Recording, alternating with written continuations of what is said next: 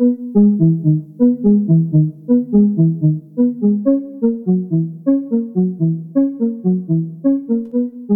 Startpunkt ist für mich immer natürlich die Ergonomie. Es geht immer erstmal um das Mensch-Maschine-Interface. Das ist der Telekom Electronic Beats Podcast. Der Podcast für Music, Culture und The New Now. Ich sage willkommen. Das ist eine neue Folge Electronic Beats Podcast für euch. Heute mit mir, Gesine Kühne. Habt ihr euch schon mal darüber Gedanken gemacht, dass ja nun wirklich alles um uns herum irgendwie entworfen werden musste? Der Stuhl zum Beispiel, auf dem ihr sitzt. Die Kopfhörer, die ihr jetzt im Ohr habt, um diese Folge zu hören. Und natürlich wurden auch Synthesizer designt. Synthesizer, vielleicht mögt ihr die Klänge ja. Die Klänge in euren Lieblingstracks. Wir haben heute einen Mann zum Gespräch eingeladen, der schon unzählige, ja, er sagt selbst, er weiß nicht mehr, wie viele Synthesizer entworfen hat. Sein Name ist Axel Hartmann. Ich sag Hallo, Axel Hartmann, schön, dass du da bist. Ja, hallo, Gesine, das ist äh, schön da zu sein, freut mich sehr. Dein Name ist vielleicht nicht bei jedermann sofort auf dem Schirm. Axel Hartmann, Industriedesigner. Was viele, glaube ich, ausblenden, ist, ähm, dass unser ganzes Leben ja irgendwie designt ist. Ne? Alles ist entworfen um uns herum. Ähm, wie hoch stehen die Tasten auf dem Laptop und wie klackern sie dabei? Gibt es Kanten oder abgerundete Ecken? All das gehört dazu. Wie bist du denn darauf gekommen, dass das tatsächlich was für dich sein könnte? Industriedesign. Das äh, hat ähm, stattgefunden eigentlich, ähm, als ich noch in der Schule war, äh, im Gymnasium. Da hat man dann in der, glaube in der zehnten Klasse, gab es vom äh, Arbeitsamt äh, so einen äh, Test, den man mitmachen konnte. Und ähm, das ist alles schon sehr lange her. Ähm, und äh, bei diesem Test musste man verschiedene äh, Fähigkeiten in ähm, praktisch ähm, ausführen, musste, musste schauen, wie, wie ist das äh, dreidimensionale Vorstellungsvermögen, verschiedene Schulaufgaben auch lösen und so weiter. Und äh, am Ende dieses Tests äh, sollte dann für jeden, der da mitgemacht hat, äh, von uns jungen Leuten, 15, 16 Jahre alt, ein Ergebnis rauskommen, welches der Beruf ist, für den wir am besten geeignet sind. Und da bestand bei mir tatsächlich Industriedesigner. Und ich wusste aber damals nicht, was das ist. Das war ähm, in den Ende der 70er Jahre. Ähm, und man hat mir das dann erklärt. Das ist ähm, schon ein Beruf, der auch äh, sehr viel Kreativität erfordert. Ich habe immer gern gezeichnet, ähm, bin selbst auch Musiker. Und so, da dachte ich, ah, das, das hört sich interessant an, aber hatte überhaupt gar keine Vorstellung, was ist das nachher, was, was mache ich da tatsächlich und habe mich dann auch ähm, gar nicht weiter dafür interessiert, muss ich äh, gestehen. Also es war vielleicht auch die Medienlandschaft nicht so gegeben wie heute, dass man dann schnell mal im Internet sich durchklickt und guckt, was ist denn das eigentlich? Ähm, ja, ist, also dann ist das erstmal noch mal so ein bisschen versunken und mein Ziel war es eigentlich immer Musik zu studieren. Ich habe dann äh, äh, leider ähm, von meinem Ausbildungsstand ähm, war ich nicht gut genug, um diese Prüfungen, die man dafür ablegen muss, nach dem Abitur, wenn man sich da anmeldet an Hochschulen, um die zu bestehen und hab, äh, bin da kläglich gescheitert äh, mit äh, meiner Vorbereitung und äh, habe dann äh, aus Verzweiflung erstmal ein völlig äh, artfremdes Fach äh, studiert, einfach, dass ich eingetragen war, habe dann Jura studiert für ein, eineinhalb Semester. Ähm, und dann fiel mir aber nochmal ein, dieses Industriedesign. Äh, und äh, wusste in Saarbrücken damals, wo ich auch dieses Jurastudium begonnen hatte, gab es eine ganz gute ähm, Design-Hochschule. Und dort bin ich dann mal hingefahren und habe äh, mich dort ähm, mit ähm, dem Professor Hohlweg, der war damals noch an dieser Schule, hat die Grundlehre gemacht, unterhalten. Der meinte zwar, bleiben Sie lieber bei, ähm, bei Jura, da verdienen Sie nachher besser, äh, aber mich hat das nicht mehr losgelassen. Mir hat das auch so gefallen, die Atmosphäre in dieser Schule, mhm. dieses Schaffen, dieses doch sehr nah auch am Künstlerischen. Mhm. Ähm, und trotzdem mit dieser Perspektive Dinge zu machen, die nachher auch in Serie hergestellt werden. Das fand ich super interessant. Ja, das, das ist, das finde ich ja ganz, ganz spannend. Also ich habe nämlich auch gelesen, dass du quasi so Mitte der 80er diese Entscheidung treffen musstest, Musik oder was Bodenständiges in Anführungsstrichen. Und ich dachte so, haha, Design was Bodenständiges. Ja, ne? also, ja. ja für mich, für mich war es das schon, gell? weil die Alternative, die sich damals wirklich geboten hatte, war eben nicht das Designstudium, äh, Musikstudium, das war ja eh ums Eck, äh, sondern mich hatten damals ein, zwei Bands angesprochen, die so ähm, getourt sind in Deutschland, also nichts Riesiges. Ähm, Skrifis war damals die Band, die mich angesprochen hat, ob ich nicht bei ihnen da Keyboards spielen will. Und das hat mich schon sehr gereizt. Aber das war dann tatsächlich, ähm, nachdem ich die Aufnahmeprüfung für das Designstudium bestanden hatte. Und das erschien mir dann ähm, doch die solidere Wahl, äh, ins Studium reinzugehen. Mhm. Gell? Deswegen, äh, ob das jetzt was Solides ist, Design, äh, mögen viele anders sehen. Ich habe das aber ganz gut da die Kurve gekriegt, denke ich so. Ich glaube, in Deutschland hat man ja da generell auch ganz gute Chancen. Ich denke an Autodesign, was bei uns viel gerade im Süden passiert, oder auch äh, andere so Elektronikfirmen. Ich muss immer so an, an die Schwaben denken, die sagen, ich schaffe beim Bosch. Ich schaffe ne? beim Bosch, genau. Ja, ja. ja, so. ja. Also du hast äh, dir dann lustigerweise dann doch quasi einen musikalischen Namen gemacht und das im Design, nämlich äh, du hast Synthesizer gemacht. Wie kam es denn dazu? dass du mit deiner Ausbildung oder, oder Studium als Industriedesigner dann doch in die Musikrichtung gegangen bist? Ja, das war eigentlich die logische Konsequenz aus diesen äh, vielleicht Begabungen, die ich in mir trage. Äh, ich wollte das, dieser Gedanke, mich in die Musikbranche zu begeben oder Musikelektronik, das äh, kam so gegen Ende des Studiums, wenn man sich überlegen muss, was mache ich als Diplomarbeit. Ähm, und da hm, war klar, ich will irgendein Musikinstrument machen, also ein Synthesizer, eine Workstation. Das war damals, also 1989 war das, äh, war das so ähm, zentral das Thema für Keyboarder oder Synthesizer-Spieler. Äh, und ich hatte eben auch so ein bisschen ein Netzwerk in diese Richtung. Ich kannte sehr viele gute Keyboarder und Studioleute und dachte, vielleicht ist das ja ein Thema, mit dem ich mich auch so ein bisschen abheben kann vom Allgemeinen. Äh, und habe das komplett fokussiert. Also meine Diplomarbeit war genau äh, auf den Punkt in diese Richtung. Ich habe eine, Workstation mir überlegt und die gestaltet, gebaut, wie man das dann halt so macht bei der Diplomarbeit.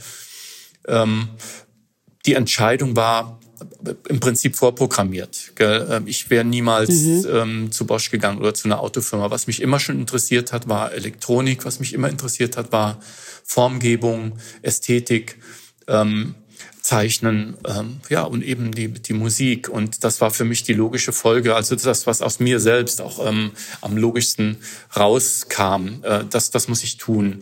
Äh, und mit dieser Diplomarbeit, die ich dann auch abgeliefert habe hat sich mir dann auch die Möglichkeit ähm, eröffnet, mich bei vielen Firmen eben aus diesem Bereich zu bewerben, die ich damals sehr bewundert habe, wo ich ähm, große Lust hatte, irgendwo äh, für eine dieser großen Hersteller äh, weltweit, das war mir eigentlich völlig egal wo, äh, zu arbeiten. Also wir werden später auch nochmal auf die äh, Formgebung, Ästhetik und so weiter eingehen. Das ist ja alles sehr wichtig beim Industriedesign. Ähm, ich möchte doch aber gern mal wissen, wo die Leidenschaft für Synthes herkommt. Klar, du warst Musiker, du hast Musik gemacht, aber äh, gab es da so einen bestimmten Punkt in deinem Leben, dass du dachtest, mir gefällt so ein Tasten- oder Knöpfe-Instrument besser als vielleicht ein Seiteninstrument? Ja, es war schon immer, wie gesagt, dieser Hang zur Elektronik. Äh, ich liebe im Prinzip auch heute noch alles, was ähm, ähm, was mit Strom funktioniert, wo ein Kabel rauskommt. Gell? Ähm, das ähm, und als Musiker habe ich natürlich, ähm, wie alle meine ähm, Musikerfreunde auch äh, damals in den äh, späten 70ern, frühen 80er Jahren die Instrumente gespielt, die damals eben so äh, on stake waren, was man halt so gespielt hat. Rhodes, Piano oder ein Klavinett, D6 oder eine Orgel. Ähm, und irgendwann kam dann eben dieser Sound, den man vorher noch nicht so gehört hat. Den habe ich das erste Mal wahrgenommen als ganz kleiner Junge, als ich äh, Autobahn gehört habe vom Kraftwerk. Da wusste ich nicht, was, wie machen die das? Was ist das, was da so komisch klingt? Ja, das ist keine Orgel, das ist auch kein Klavier, das klingt irgendwie so elektrisch, ja. Und ähm, mit 16, 17 Jahren habe ich dann eben bei meinem Musikhändler äh, so einen Synthesizer stehen sehen, ein Yamaha CS10 war das damals. Und das hat mich eigentlich äh, sofort komplett fasziniert, dass man, ähm, ähm, dass es da so ein, ein Gedankengerüst gibt, wie man Klänge ähm, von Grund auf äh, gestalten kann. Ja, es ist ja auch eine Gestaltung im mhm. Prinzip, die da stattfindet. Mhm. Ja, und das fand ich unheimlich faszinierend und äh, natürlich auch in Verbindung zu dem ähm, Musikkosmos, in dem man sich so bewegt hat, was man so im Radio gehört hat oder was man auf Kassette gehört hat oder auf Platte. Äh, da hat man dann plötzlich auch diesen Link hinbekommen und wusste, ach, das kommt vom Synthesizer, diese Melodieführung. Das war etwas, das hat mich sehr, sehr angesprochen, der Klang und auch die Möglichkeit, diesen selbst so stark zu beeinflussen. Äh, was mich dann aber komplett geflasht hat, muss ich sagen, das war dann äh, das erste Mal, als ich tatsächlich auch ein Polyphon-Synthesizer gehört habe. Ähm, ich bin ja ein Kind der 60er, 70er, 80er und, und bin in diese Entwicklung reingewachsen. Das war also ein etwas Neues, etwas total Neues. ja. ja. Kannst du ganz ja. kurz äh, Polyphon für Nicht-AuskennerInnen vielleicht erklären? Ja. Also so, dass man es ja. wirklich so, sofort ja, versteht. Genau. Das kann man, glaube ich, ganz gut eine Parallele ziehen. Also Monophon heißt, wenn man sich ein äh, Orchester vorstellt und eine Violine alleine hört, das wäre Monophon. Also nur ein Ton aber wenn man dann alle Violinen zusammenspielen hört oder die ganze Streichabteilung, dann entsteht dort so ein volles Klangbild. Also jedes Instrument spielt einen anderen Ton und es bauen sich dann Akkorde auf. Und das ist Polyphon. Das dieses Erlebnis mit diesem Sound, den man eigentlich als einzelne Stimme kennt, den so in der Vielfalt zu hören und dann auch zu spielen, das hat mich wirklich komplett fasziniert. Ähm, und äh, ich erkannte natürlich auch, ähm, dann wieder die Klänge im Radio oder äh, auf den Schallplatten ähm, und ähm, habe mich da auch äh, in dieser äh, Sache total versucht zu informieren, soweit das eben ging damals, gell? und äh, wusste, das ist das Instrument, was mich wirklich noch mal mehr äh, fasziniert.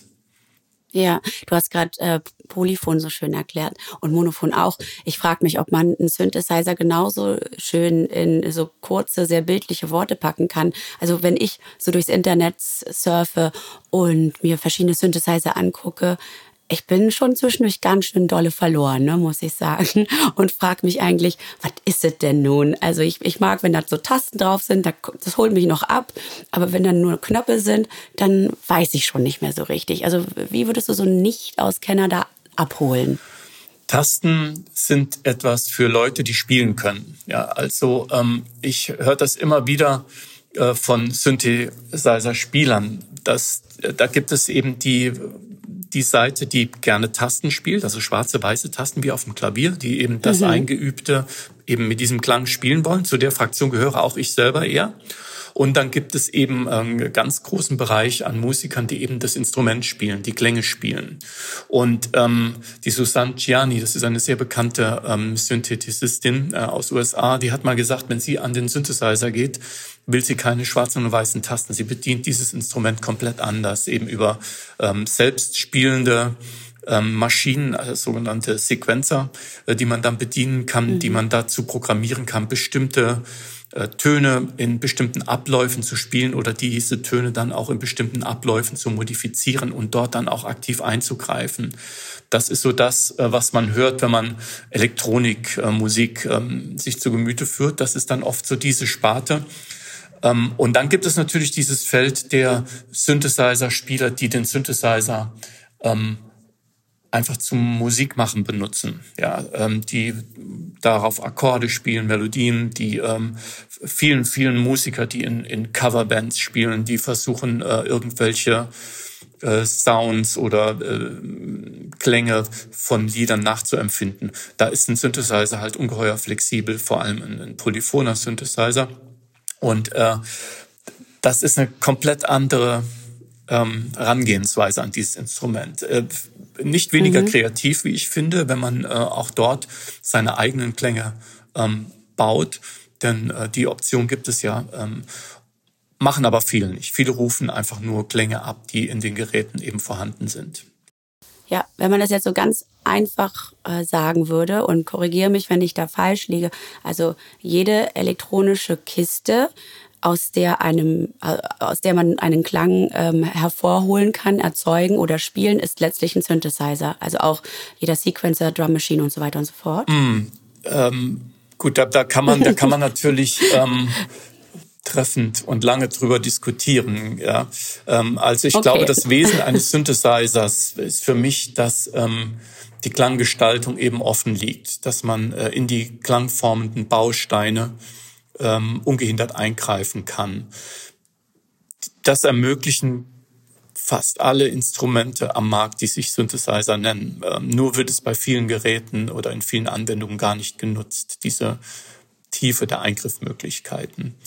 Ähm, ist eine Orgel ein Synthesizer schon? Nein, ist eine Orgel. Ähm, und ein, eine Drumbox, ähm, die ähm, nur Klänge abrufen kann, also wo ich äh, vorab äh, angefertigte oder eingespielte Klänge in einem gewissen Rhythmusmuster abspielen kann, ist für mich noch kein Synthesizer. Aber in dem Moment, wo mhm. ich in diese Klänge eingreifen kann, aktiv, dann ist es ein Synthesizer. Ich denke, dort würde ich die Schnittkante äh, machen. Äh, jetzt für mich persönlich. Also dort, wo ich in den Klang tatsächlich äh, eingreifen kann, beginnt für mich der Synthesizer. Wie viele hast du designt? Wie viele Synthesizer? Oh, viele, unzählig. Also ich, äh, ich weiß es, ich habe keinen Überblick. 100, ich kann es nicht sagen. Gell? Also in meinem Regal, ich habe ja hier in meinem Büro auch viele meiner, meiner Werke stehen, stehen 20, 30 Keyboard-Synthesizer, die ich, die, die ich designt habe. Das sind aber nicht alle. Äh, und es gibt sehr, sehr mhm. viele Rack-Synthesizer, also solche, die man äh, in so einen Schrank reinbaut, die ferngesteuert werden, dann habe ich gestaltet. Aber auch viele kleinere, so kleinen Synthesizer. Ich habe auch einen Synthesizer für Kinder gestaltet, die Blip Blocks, mhm. als ähm, ein Unternehmen aus, aus Kalifornien, die auf mich zukamen. Ist es dieses, die, diese kleine, äh, so holzartige mhm. Box? Genau das Gegenteil, Dinger? kein Holz, voll Plastik. So. Sieht ah, aus wie ein Mattel-Spielzeug. Äh, und Toll. ist ähm, komplett auf, auf das kindliche Wesen zugetrimmt. Also äh, schwer mhm. zu verstehen, aber schön damit zu interagieren. Ähm, ja, also da ich die Anzahl, ich weiß es nicht, 100, 150. Du hast ja einen ganz berühmten Synthesizer quasi gemacht, den neuen Synthesizer, der damals in der Zeit ja wahnsinnig gehypt wurde. Ähm, was war denn an dem so besonders oder anders, dass dieser Hype entstanden ist? Der Neuron ähm, war ja mein eigener Ansatz, ähm, Gedankenansatz, äh, eine neue Syntheseform ähm, zu beschreiben. Äh, und ähm, weg von diesem Prinzip ähm, der schon bestehenden äh, Syntheseformen. Das ist ein bisschen schwierig zu erklären für jemanden, der nicht in dem Genre drin ist. Also es geht, ähm, ähm, also es gibt ja eben ähm, verschiedene Synthesizer-Arten, ähm, die die Klänge auf bestimmte Arten und Weisen ähm, erzeugen oder man äh, auf verschiedene Arten und Weise Klänge aufbauen kann. Und der Neuron hatte einen neuen Ansatz. Und zwar war der Ansatz, dass ich bekannte Klänge hernehme, wie zum Beispiel ein Klavier oder eine Geige oder eine Flöte. Und dann kann ich diesen Klang, den man so gut kennt von einem Instrument, kann ich ähm, auf eine Art und Weise verändern, die ähm, sehr äh, gut verständlich ist. Und um dies zu tun, ähm, hatte ich äh, damals, als äh, ich diese Gedanken hatte, ähm, ähm, Menschen kontaktiert, der äh, sich mit neuronalen Netzwerken beschäftigt, also der Erkennungsmechanismen entwickelt hat, die für Klänge wichtig sind und hatte mir erhofft, dass ich mit diesem Menschen zusammen eben diese Syntheseidee tatsächlich verwirklichen kann. Die, ähm, dieser Synthesizer hat eine Möglichkeit, Klänge zu erkennen und die Klangbestandteile aufzulösen. Äh, ich habe ein Klavier vor mir, ich schlage einen Ton an, äh, die ähm, Software erkennt, ah, das ist eine Seite, die da angeschlagen wird mit einem Hammer, der ist aus einem bestimmten Material gefertigt. Das Ganze spielt in einem gewissen Raum, der ist umgeben von Holz beispielsweise, die Seite ist aus Metall. Und da fand ich ein sehr interessantes Gedankengerüst, dass man diese Parameter, die man so kennt an einem Klavier, eben die Seite aus Metall, das Gehäuse aus Holz, der Hammer, der mit Filz da drauf gefeuert wird, dass man diese Parameter ändern kann, anfassen kann. Also dass ich sagen kann, mhm. okay, ich will, dass die Seiten nicht mehr aus Metall sind, sondern ich will, dass die aus Kunststoff oder Plastik oder Gummi sind. Und ich habe einen Hebel, mit dem kann ich überblenden von dem Metall in das Gummihafte. Oder ich kann mit dem Hebel überblenden von einem ähm, Holzgehäuse in ein Metallgehäuse. Äh, und diese Möglichkeiten, die bot der Neuron. Also ich konnte praktisch Klänge, bekannte Klänge auf eine Art und Weise manipulieren, wie es vielleicht auch fast schon eine kindliche Herangehensweise, fand ich unheimlich spannend. Ähm, und ähm, das war praktisch der Ansatz für dieses Instrument. Und wie gut das gelungen ist, das ähm, ist uns leider ähm, versagt geblieben, diese, diese Entwicklung voranzutreiben, weil die, die Company einfach ähm, nicht tragfähig war. Ähm, aber das Grundgerüst war gelegt und wir haben relativ schnell festgestellt, dass ähm, wenn ich die Klänge, die ich kenne, auf diese Art und Weise ändere, äh, bewege ich mich sehr schnell in so einem destruktiven Bereich. Äh, und äh, mhm. da hat uns ähm, eben der Fortgang der Company irgendwann Einhalt geboten, da weiter zu forschen. Aber äh, das Instrument hat natürlich ähm, sehr viel bewegt, weil ähm, der Gedanke dahinter, der, der wurde, glaube ich, ganz gut transportiert. Das ist uns ganz gut gelungen ähm, und hat dann einfach auch sehr viele, vor allem Filmmusikproduzenten angesprochen, Menschen, die ja Hans Zimmer ist ja, einer derjenigen. Ja, gut, der ne? Hans, äh, den kannte ich schon vorher, aber den habe ich ähm, mhm. praktisch besucht mit dieser Idee, mit dieser abstrakten Idee, mit ein paar Renderings, die wir damals, die ich gemacht hatte, wie das Ding aussieht und auch mit ein paar Klangbeispielen, die Stefan äh, Bernsee, das ist der Mensch, der diese neuronalen Netzwerke äh, kontrollieren kann, der die Software geschrieben hat, der hat mir ein paar Klangbeispiele mitgegeben, die äh, total zauberhaft waren. Also ich ähm, kriege jetzt noch Gänsehaut, wenn ich nur daran denke, ähm, wie toll das ähm, geklungen hat. Gell? Er hat halt einfach eine ganz äh, leichte Klavierlinie genommen und hat die eben mit diesen Parametern verändert. Und das war so faszinierend, was da passiert. Und da war der Hans sofort mit an Bord. Der hat dann gesagt, oh, da mache ich mit. Wenn mhm. du irgendwas brauchst, ruf mich an. Das klingt toll. Also alles, was du gerade erzählt hast, was da in deinem Kopf vorgegangen ist, finde ich wahnsinnig faszinierend. Das ist eine Menge, was da los war, um dieses Gerät zu entwickeln. Und dann hattest du auch noch den richtigen Programmierer quasi an der Seite, um das so umzusetzen, weil das wäre tatsächlich so meine Frage, wie viel von dem, was da in meinem Kopf ist, kannst du dann noch quasi selbst umsetzen? Ist es dann nur der Kasten mit den Knöpfen? Was passiert da drin? Das wäre die Programmierung, nehme ich an. Aber alles außenrum, die Form und zumindest die Funktion Einleitung, das liegt auf deiner Seite als Industriedesigner. Ja, aber in diesem Fall war es tatsächlich das komplette Paket. Das war ja auch das, was mich fasziniert hat, ähm, was ähm, Industriedesigner normalerweise tut, wenn er für einen Kunden ein Produkt entwickelt oder mitentwirft ähm, ist was anderes. Ähm, ich habe da tatsächlich eine, eine, Idee im Kopf gehabt und wollte die umsetzen. Und ähm, diese mhm. Idee ähm, hat ähm, auch bestimmte Auswirkungen natürlich auf das Industrial Design. Wie, wie fasse ich das überhaupt an? Wie, wie greife ich da in den Herz des Klangs rein? Wie mache ich das möglich? Und ähm, das war so der abstrakte Gedanke. Ähm, wie kriege ich ähm, eben dieses Mensch-Maschine-Interface auf eine glaubhafte Art und Weise hin. Ähm, es war eine schöne Zeit und auch sehr, sehr, ähm, denke ich, kreativ, was wir da, der Stefan Berns und ich auch im Zusammenspiel uns da überlegt haben, äh, wie man dann auch ähm, mhm. mit diesen Klängen umgehen kann und wie man dann wiederum auch ähm, nicht nur ein, sondern zwei Klänge, die man gleichzeitig spielt, miteinander äh, wirken lassen kann. Also es war äh, dieses Instrument hatte ähm, zwei solcher Maschinen eingebaut, die solche Klänge erzeugen können und diese konnten sich wiederum untereinander manipulieren und zu völlig abgefahrenen Klangergebnissen führen. Das war schon unheimlich spannend, aber auch teilweise sehr, sehr frustrierend, wenn man gemerkt hat, das funktioniert eigentlich gar nicht. Ja, wenn ich äh, aus der Violine äh, was ganz Abstraktes baue, wenn die plötzlich ein Metallgehäuse bekommt oder wenn der Korpus komplett verformt wird, klingt die eben nicht mehr wie eine Geige, sondern es geht sehr oft äh, schnell ins Chaotische, was ich eben schon erwähnt hatte. Äh, trotzdem, glaube ich, ähm, nutzen diese Möglichkeiten auch immer noch viele, äh, viele Instrumentalisten, ja.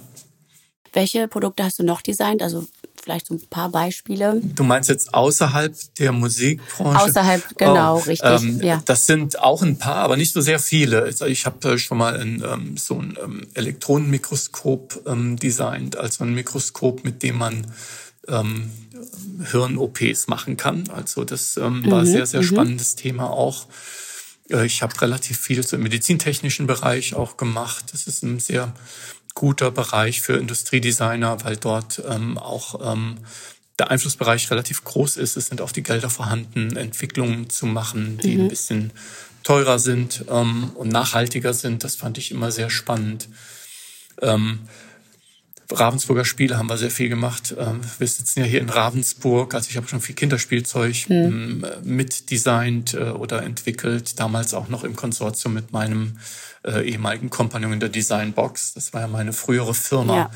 Ja. Äh, da haben wir praktisch den ganzen Industrial Design Bereich abgebildet. Aber bei mir äh, hat sich das immer mehr in Richtung Musik bewegt, eben wegen diesem Spezialwissen äh, und auch dieser Spezialbegeisterung, die ich da immer mitbringe, weil ich das so gerne tue. Äh, das ist mein Hobby ja auch. Ich nehme mal jetzt was ganz Profanes wie so eine Fernbedienung. Also aus folgendem Grund, weil ich mal in Weißensee, ganz, als da war ich noch ganz klein, habe ich mich mal für Industriedesign beworben und da musste ich in der Prüfung quasi eine Fernbedienung erstmal zeichnen.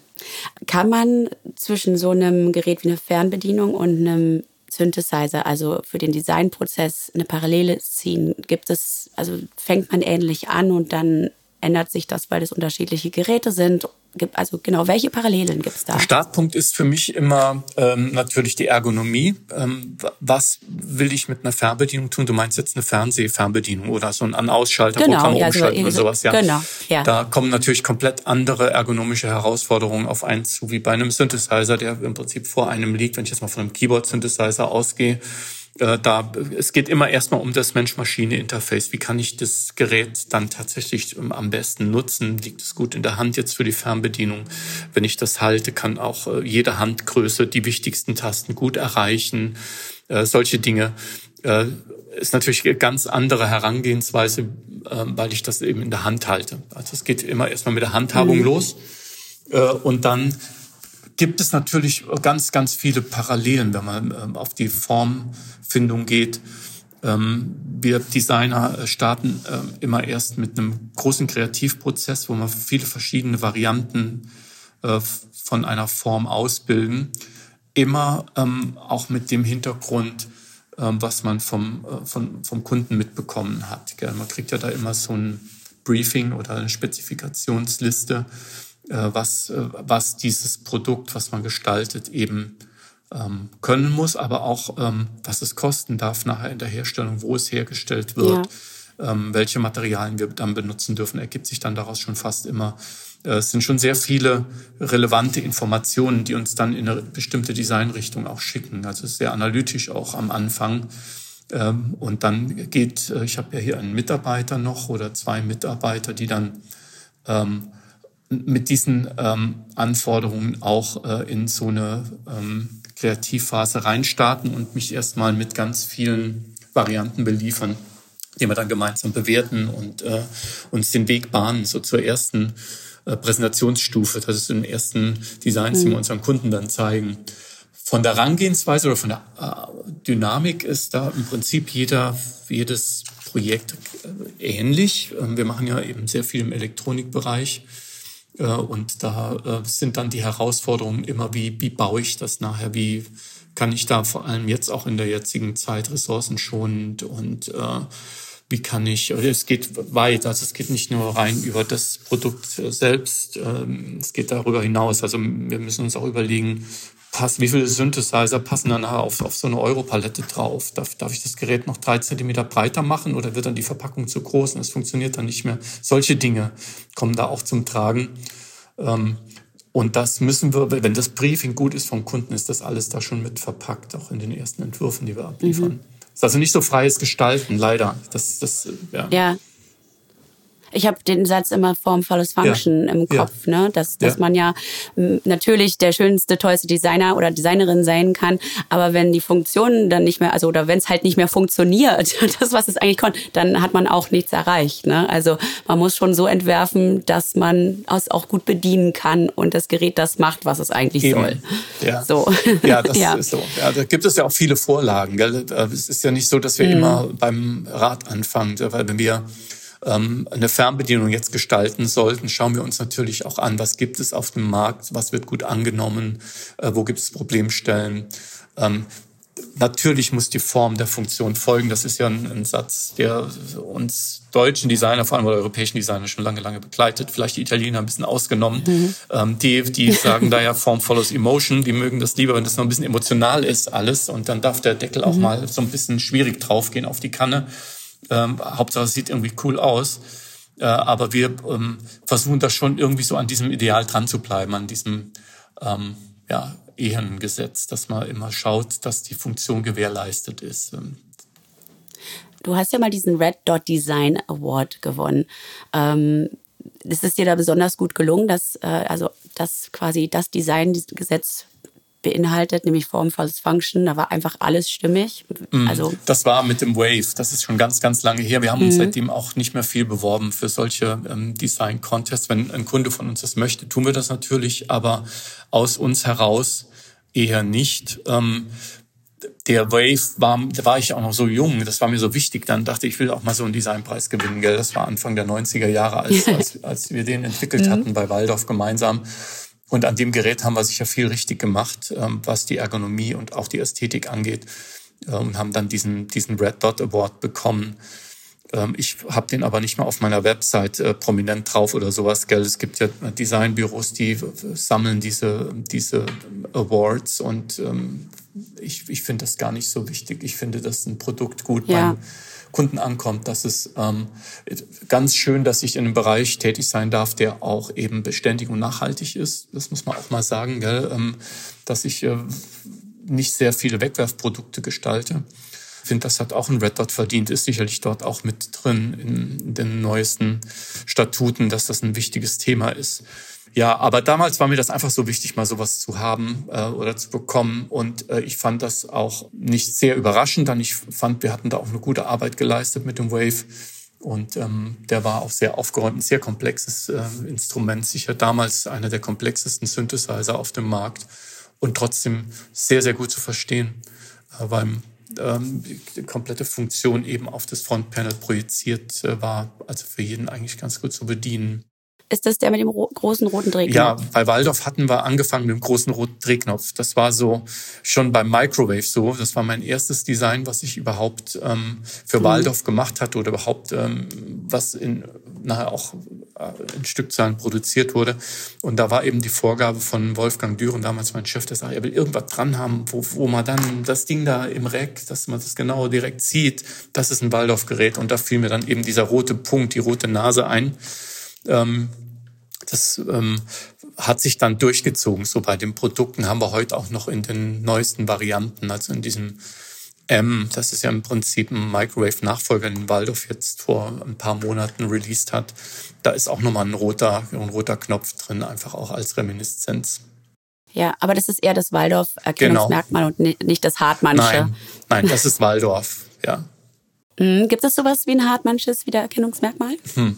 Das ist ähm, schwer. Also ich glaube, das Wiedererkennungsmerkmal darf es nicht geben, äh, weil ich immer für meine Kunden arbeite. Ja, ich habe äh, oft drei Projekte ähnliches äh, Kaliber nebeneinander, die ich gleichzeitig bediene, für total unterschiedliche Kunden. Also ich muss ähm, eher die DNA des Kunden schaffen oder annehmen und darf mich da nicht komplett verwirklichen. Also ich bin, das okay. äh, unterscheidet mich vielleicht von ähm, jetzt mal zu hoch gesprochen Philip Stark, der äh, irgendwie so ein, so ein Corporate Design jedem auf, aufprägt, der zu ihm kommt. Das sieht halt immer nach Philip Stark aus. Das bin ich nicht. Ich bin eher ein Sortierer, ein ähm, Analytiker von Dingen, die es schon gibt und versuche die zu verbessern und ähm, gehe da sehr stark auch auf meine Kunden ein. Ähm, Mhm. Also das unterscheidet mich sicherlich von, von, sagen wir so, so diesen Headliner-Designern, die so eine ganz klare Sprache haben und äh, ihr Ding da so irgendwie raus rausfahren. Das mache ich vielleicht nicht. Vielleicht klare Strukturen. Aber da werden auch dann Leute widersprechen, weil ich auch schon Geräte gemacht habe, die nicht so klar sind von der Struktur, die ein bisschen eher so verspielt sind oder so. Gell? Du hast schon einige Stationen hinter dir. Wir haben jetzt Waldorf erwähnt. Waldorf Electronics war ja. das. Und du hast deine eigene Firma, ja. Hartmann Music, gehabt und Designbox ja. auch. Ähm, aktuell auch eine eigene genau. Firma, nehme ich Ganz an, ne? genau. mit deinen Mitarbeitenden. Ähm, aber hattest du trotzdem so zwischendurch das Gefühl, dass angestellt zu arbeiten auch so seine Vorteile hatte? Oder war es immer besser mit einer eigenen Firma? So, hm. was, wie ist da so dein Lebensgefühl? Ja, ich war ja einmal nur angestellt. Das war bei Waldorf ähm, damals äh, von 1989, 95. Seit 95 bin ich selbstständig und habe mich dann äh, vor zwei Jahren von meinem Partner getrennt, weil ich äh, einfach äh, diese Zäsur machen wollte schon lange. Ich wollte einfach für mich arbeiten, noch mehr mich auf die Musik fokussieren. Ähm, ich habe nie einen Nachteil gesehen, selbstständig zu sein. Also ähm, glücklicherweise ähm, habe ich auch ähm, immer Arbeit gehabt. Gell? Also ich habe auch viele Freunde, äh, Designer, äh, Grafikdesigner, die tun sich da sehr, sehr schwer. ähm, ich glaube, da kommt mir zugute, dass ich mich eben so stark auf diesen Bereich konzentriert habe, Musik. Ja. Ähm, mhm. Es hat mich. Eine Nische einfach gesucht, ne? Das ja. ist ja, also so Nischen suchen ist ja total wichtig ja. heutzutage. Und da so ExpertInnen ja. werden oder so. Aber das war nie mein Wunsch. Mhm. Also ich habe einfach immer nur das getan, was ich gern gemacht habe. Und ähm, ich glaube, wenn man die Möglichkeit bekommt, etwas zu tun, was man gerne macht, und wenn man das, was man gerne macht, macht man oft auch gut, äh, wenn man dann das so penetriert über Jahre und Jahre und Jahre. Das war nie mein Plan. Ich bin kein Planmensch. Ich bin immer ein Bauchmensch. Ich entscheide immer so, ach, das will ich ja, da begeistere ich mich dafür, das mache ich jetzt. Ähm, dann, dann passiert das so einfach. Gell? Ja, und so sehe ich das auch. Also es war nie mein Plan, nur noch Musikdesign zu machen. Jetzt erst vielleicht so in den letzten Jahren kam das mehr und mehr, dass ich gesehen habe, dass ich auch in der Designbox, in diesem Gebinde mit meinem Ex-Partner immer das Zugpferd war. Also ich hatte immer deutlich mehr Auslastung als er in seinen ganzen vielen anderen Bereichen, was mich dann auch dazu beflügelt hat, das auf eigene Beine zu stellen. Gell. Es gab da nie einen anderen Plan, Plan B oder so. Ich immer mal wieder denke ich nach, ach, mhm. du bist jetzt hier so äh, schon 60, ja, und äh, vielleicht hätte ich noch mal die Möglichkeit, irgendwo als Head of Design bei einer großen Company anzuheuern oder so. Auch schon reizvoll der Gedanke, nicht mehr so diesem ähm, immer diesen Jobs hinterher zu rennen und so in Verantwortung zu sein, sondern einfach gesagt mhm. komm, du mach, mach, mach das mal und dann machst du das halt gut und fertig. Das ist schon auch ein reizvoller Gedanke. Nein, ich fühle mich in der Selbstständigkeit wohl hier zu Hause. Das ist schön. Ja, mach, ich, mach das gerne. Du hast vorhin schon so das Thema Nachhaltigkeit angesprochen. Also das ist ja gerade bei den Produkten von heute ganz schön schwierig. Also ich sehe meinen Rechner vor mir und muss tatsächlich schon wieder, habe schon wieder einen neuen, weil der so viel Macken hat und ich die Reparatur nicht bezahlen kann, weil es einfach unsinnig wäre. Kaufe also lieber einen neuen. Ähm, ich habe mal dieses hässliche Wort Sollbruchstelle, Sollbruchstelle gehört, dass das dann eingebaut wird, damit es dann nach drei Jahren kaputt geht ne, und man sich wieder was Neues holt damit man auch immer so up-to-date bleibt. Gibt es wirklich sowas wie jemanden, der Sollbruchstellen einplant? Du bist ja quasi da im Game. Du kannst uns doch bestimmt so Insider verraten. Also ich kann, ich kann sagen, also meine Kunden haben das von mir noch nie gefordert. Äh, wir bewegen uns natürlich in einem Bereich, der sehr stark technologiegeprägt ist. Das heißt, Prozessoren werden ja alle zwei Wochen kommen dann neue Modelle raus. Ähm, Computer ist sicherlich auch ein gutes Beispiel dafür, wie schnell ähm, die Entwicklung eben weitergeht und plötzlich irgendwelche Schnittstellen nicht mehr funktionieren und Hersteller auch sich schwer tun, ähm, älteres Gerät noch weiter zu betreuen. Ja, ähm, das mhm. ist eben der Lauf der Zeit. Ich würde das jetzt nicht mal als Sollbruchstelle bezeichnen. Eine Sollbruchstelle ist äh, für mich etwas, wo dediziert ähm, an einem völlig guten Produkt eine Stelle eingebaut wird, die dann kaputt geht nach einer gewissen Weile. Äh, Weise, äh, Weile. Und das finde ich auch nicht gut. Also mhm. könnte ich moralisch irgendwie nicht mitgehen. Äh, das das fände ich nicht richtig. Ähm, manche Produkte haben halt eine kurze Halbwertzeit, eben Rechner oder auch wenn ich ähm, sehr günstige äh, elektronische Produkte kaufe, dann gehen die halt auch schneller kaputt, weil die Lötstellen vielleicht nicht so sauber sind oder die Bauteile nicht so toll äh, selektiert sind und so, ja. Ja, es gibt auch diesen Spruch, wer günstig kauft, kauft mm, doppelt. Mm. Ja, den gibt den gibt's so. ja. Und ähm, da sprichst du bei mir was an. Ich bin als Designer natürlich immer geneigt, das Teure zu kaufen, weil das Teure meistens auch schöner gemacht ist und äh, einen auch, äh, ähm, also mich jetzt mehr anspricht. Aber das erklär mal Menschen, die die halt auch wirklich vielleicht Spaß am Leben müssen, die vielleicht nicht so ein Budget haben und ähm, für die gibt es ja glücklicherweise dann auch äh, Alternativen heutzutage. Also jetzt mal speziell in meinem Bereich gibt es auch ein ein Uli Behringer, der äh, sehr viele ähm, sehr kostengünstige Produkte auf den Markt bringt. Und ob das jetzt gut oder schlecht ist, wie er das tut, und das sei mal dahingestellt. Aber es ist auf jeden Fall die Möglichkeit gegeben, dass auch jemand mit einem kleinen Budget tolle Instrumente ähm, ausprobieren mhm. und besitzen kann wenn er das möchte. Wie lange die funktionieren, kann ich nicht sagen. Ich weiß nicht, ob Uli da irgendwelche Sollbruchstellen einbaut. Glaube ich eigentlich nicht. Aber ähm, de facto sind die Produkte so günstig äh, im Markt, dass äh, ich weiß, wie günstig die dann erst recht hergestellt werden müssen. Ja, dass äh, wenn ich ein Produkt habe, was irgendwie 100 Euro kostet in unserem Bereich, äh, wenn äh, ein Hersteller da vernünftig kalkuliert, darf ihn das in der Herstellung irgendwie 25 bis 30 Euro kosten, inklusive allem. Ja. Und äh, dann weiß ich, manchmal nicht, wie machen die das überhaupt? Gell? Das geht eigentlich nur durch Made in China oder durch ähm, irgendwer äh, muss dafür ähm, ein schlechtes Leben akzeptieren. Ja, das ist einfach so. Du, du hast es äh, gerade schon gesagt, dass du als Designer natürlich eher auf die teureren Designprodukte gehst.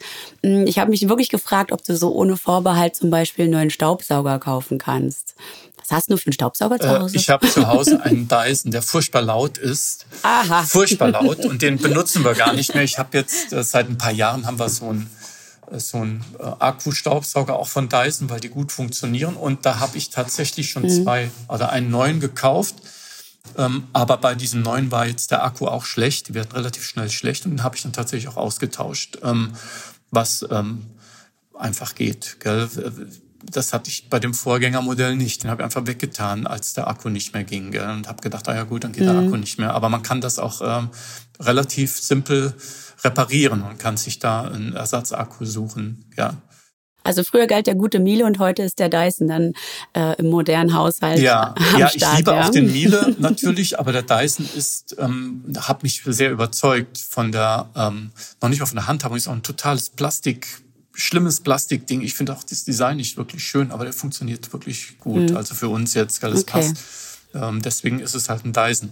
Ja es ist schon verrückt. Also wir haben ja schon so eine Art Wegwerfgesellschaft. Ne? Also das ist irgendwie, man kauft sich dann was Neues, wenn es kaputt geht. Ich weiß, früher wurde halt der Fernseher noch repariert, jetzt kommt dann der neue, der ist dann eh größer und flacher und hast du nicht gesehen.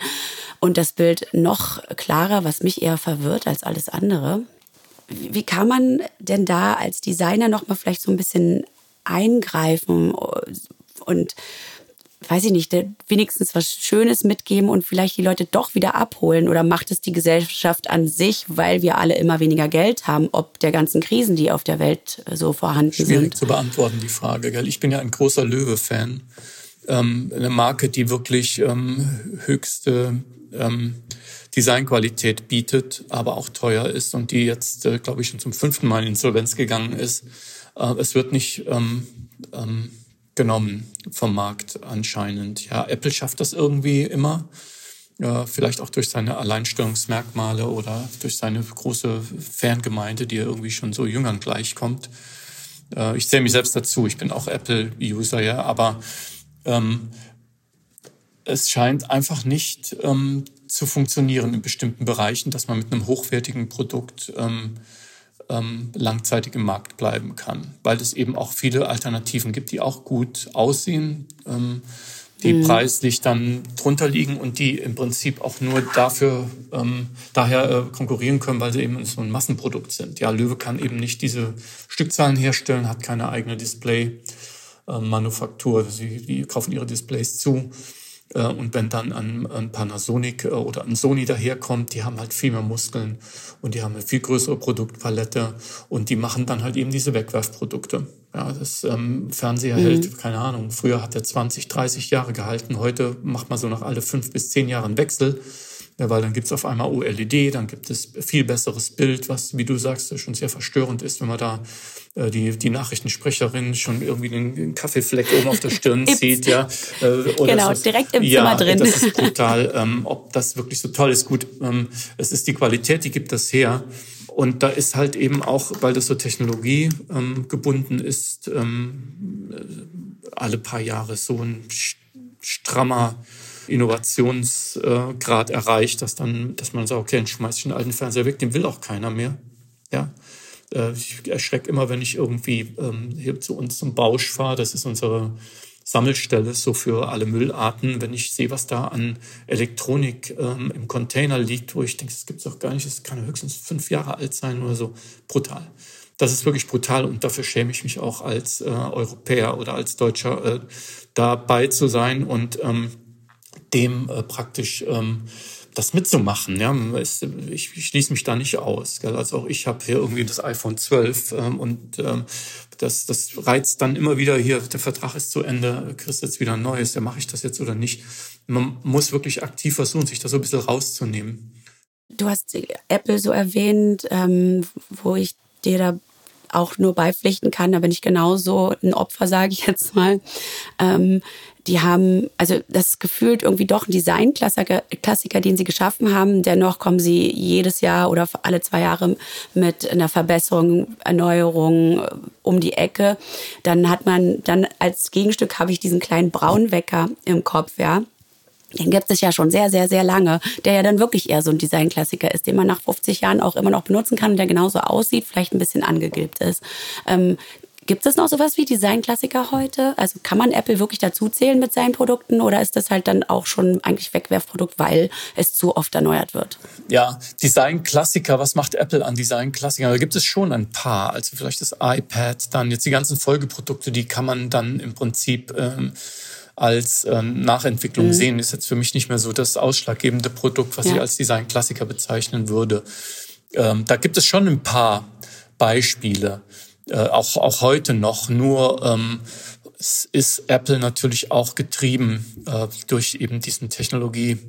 Wandel, der äh, immer radikaler, immer schneller stattfindet. Ähm, ich habe jetzt vor einem Jahr mir einen, ähm, einen neuen Apple-Computer gekauft, einen sehr leistungsfähigen Mac Pro und sehe gestern Abend 7 Uhr war die Neuankündigung von diesen kleinen äh, Apple Silicon äh, Maschinen, die den komplett in den Schatten mhm. stellen nach einem Jahr, viel kleiner. Ähm, äh, das ist ähm, das ist der Gang der Dinge. Äh, ich weiß nicht, ob jetzt dieser Computer, ich schaue da runter, weil das, da steht er, gell, das sieht so toll aus, ist so hochwertig gefertigt, so wirklich absolut Benchmark, wenn es um Produktdesign geht. Dann denkst du dir, du hast da irgendwie so ein Stück Technologie in so einem tollen Gehäuse verpackt. Und dann ist Apple Announced Day, äh, 8. March, und dann ist das alles Schrott, Altzeug, ja, im Prinzip. Ähm, da verstehe ich nicht, muss ich sagen, warum so ein hochwertiges Produkt nicht so konzipiert ist, dass ich da jetzt auch meinen M1 äh, Hydra oder Hyper oder was äh, Chip reinstecken kann, dass ich da ein paar Generationen mit arbeiten kann. Nee, das wird alt. Ja, ich bin auch immer so hin und her gerissen zwischen ähm, also wirklich so ein, so ein Klassiker oder ein schönes Designprodukt haben oder halt auch mithalten können oder am besten beides zusammen und äh, dann hindert einen letztlich der, also mein Kontostand einfach daran, weil das geht nicht. Du hast ja vorhin schon so ein paar Namen gesagt, Philipp Stark zum Beispiel, ähm, der also dieses, dieses schräge Regal fällt mir ein oder auch für Kartell diese Bubble-Lampe, die er gemacht hat. Ähm, seine Brillen natürlich auch. Was hast, hast du einen Lieblingsdesigner oder Lieblingsdesignerin? Ich habe lustigerweise keine einzige Frau in Sachen Industriedesign auf dem Schirm, ne? Nee, so einen Lieblingsdesigner habe ich eigentlich nicht. Ich mag Designklassiker, muss ich sagen. Ähm, wir müssen uns, ähm, wenn wir uns aus diesem Elektronikbereich rausheben, also äh, dann gibt es auch noch ganz viele äh, Designklassiker, die ich mag und die ich auch bewusst ähm, wenn ich was brauche, mir äh, entsprechend äh, dann anschaffe. Da lege ich lieber ein bisschen mehr Geld aus oder spare ein bisschen oder warte, bis ich mir das leisten kann. Äh, früher habe ich das einfach gekauft und Schulden gemacht, aber inzwischen habe ich eine Schwäbin als Ehefrau und da warten wir, bis wir das Geld zusammen haben. Und dann können wir uns diese schönen Stühle kaufen, die mhm. auch zu diesem Eiermann-Tisch passen oder so. Gell? Ja, so machen wir das heute und das finde ich auch dann gut. Aber ein Stuhl ist auch ein Stuhl. Der bleibt mir bis ans Lebensende. Aber der teuerste und schönste Mac, der bleibt mir fünf Jahre. Und da muss ich schon den nächsten äh, anschaffen. Das ist halt das, was man mit Elektronik hat. Ähnlich auch bei den Synthesizern natürlich. Auch da geht die ja. Entwicklung immer weiter. Es wird immer spannender. Äh, auch das fixt mich immer an. Gibt es für dich ein Produkt, das du auf jeden Fall ähm, noch machen möchtest, designen möchtest in deinem Designerleben? Ich wollte immer mal ein Auto designen. Das war da über Autodesign. Ich habe immer nur Autos gemalt. Als ich ein Kind oder Jugendlicher war, immer Autos gemalt, Autos gemalt. Aber das ist ja viel zu komplex. Ich kann ja kein Auto designen. Das wäre ein Wunsch, der wäre zu far away von dem, was ich tatsächlich leisten könnte, aus mir raus. Und äh, deswegen bin ich ganz froh mit dem, was ich mache. Und ich will einfach noch immer noch mehr Synthesizer machen. Ich freue mich immer noch total dran, wenn ich sehe, wie sich vor meinen Render-Engines auf dem Bildschirm dann das Rendering so aufbaut. Und ich denke, wow, der sieht aber geil aus. Freue ich mich immer noch dran. Ähm, also das ist schon mein Herzstück, in dem ich mich bewege und es gibt da keinen unerfüllten Traum. Tatsächlich nicht. Also ich kein Produkt. Ich würde doch vielleicht, vielleicht würde ich mal gerne ein richtig gutes HiFi-Produkt machen. Da hätte ich Spaß dran. Das heißt, wir halten Augen und Ohren offen, weil meistens kommt aus deinen designten Geräten Musik raus, ne? Ja, Also können wir die Ohren wirklich ganz weit aufsperren. Axel Hartmann, vielen Dank für diesen wirklich bildhaften und spannenden Einblick in dein Designerleben. Toll. Ja, sehr gerne. Ich sag Dankeschön und auf Wiedersehen. Ja, danke auch. Tschüss. Tschüss. Das war Axel Hartmann im Gespräch. Vielleicht achtet ihr ab jetzt ja noch mal ein bisschen genauer auf die Gegenstände um euch herum. Wenn euch die Folge gefallen hat, dann lasst es uns doch wissen. Zum Beispiel über Instagram. Ansonsten hinterlasst eine Bewertung bei Apple zum Beispiel. Ich bin Gesine Kühne. Ich freue mich, dass ihr wieder zugehört habt beim Electronic Beats Podcast. Bleibt stabil, bleibt gesund und bis zum nächsten Mal.